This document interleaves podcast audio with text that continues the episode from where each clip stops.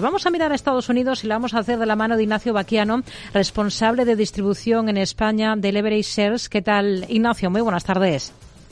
Muy buenas tardes, Rocío. Bueno, estamos muy pendientes de, de, la banca por ese aviso de hace unas horas de New York Community Bank Corp, que es uno de los bancos regionales que el año pasado, pues digamos, escapó de esos problemas en marzo pasado. Viene de desplomarse de forma importante en la última sesión un 38% y detrás está que ha aumentado por sorpresa las provisiones para morosidad de préstamos del sector inmobiliario comercial, ¿no?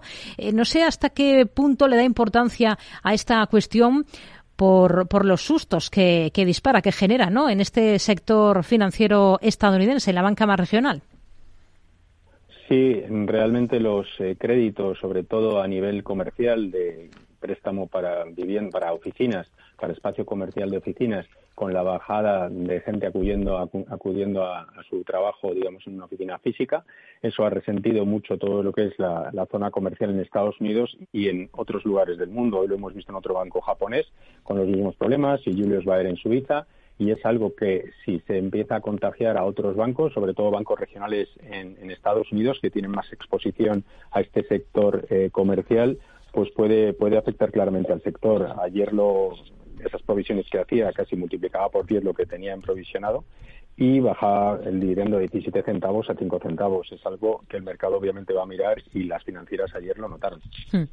Bueno, tendremos que estar muy pendientes de ver lo que ocurre eh, con este tipo de entidades. Eh, por el lado macro, tenemos varias referencias esta jornada.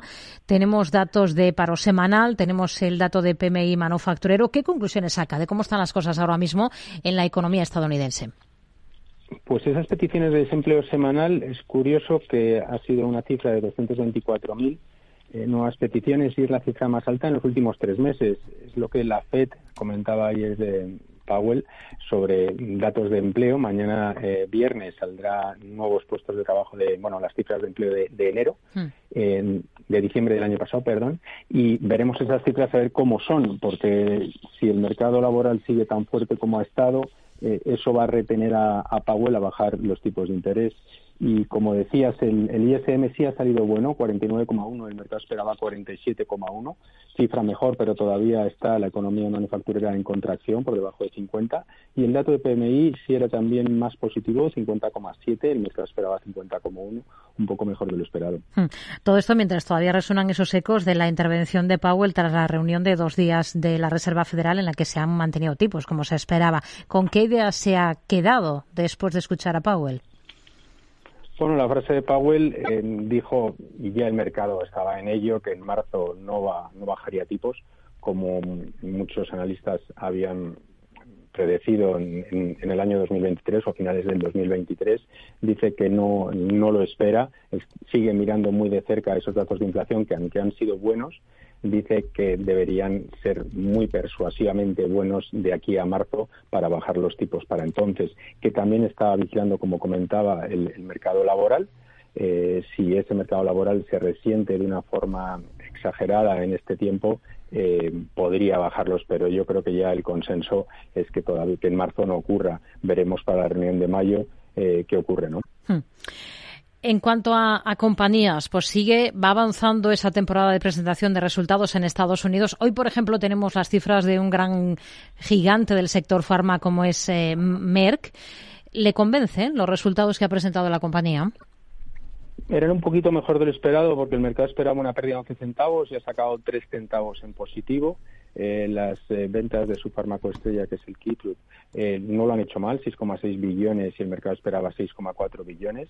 Eh, estaba o está subiendo un torno un 1%, mm, realmente más o menos, más o menos buenos. Eh, sí destacaría los resultados o la batería de resultados que, que vienen hoy de las grandes tecnológicas.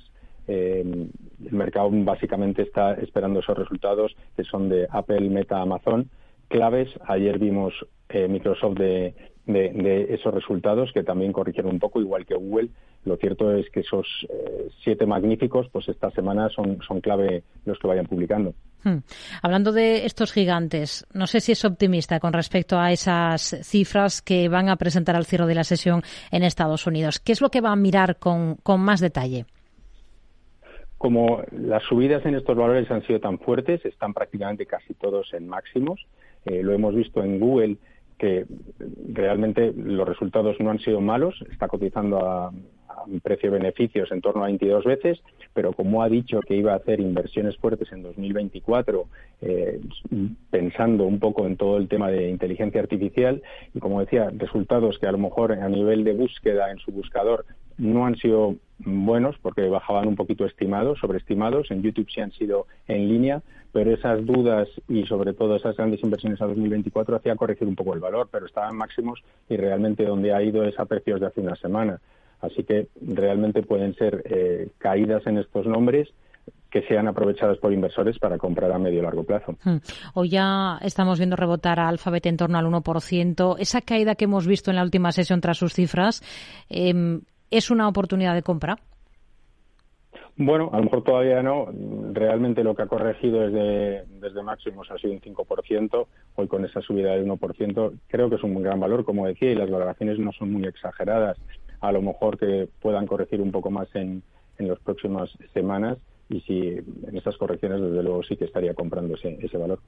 Ignacio Baquiano, responsable de distribución en España de Leverage Shares, gracias por este análisis con nosotros en Mercado Abierto en Capital Radio. Muy buenas tardes. Muy buenas tardes, Muchas gracias.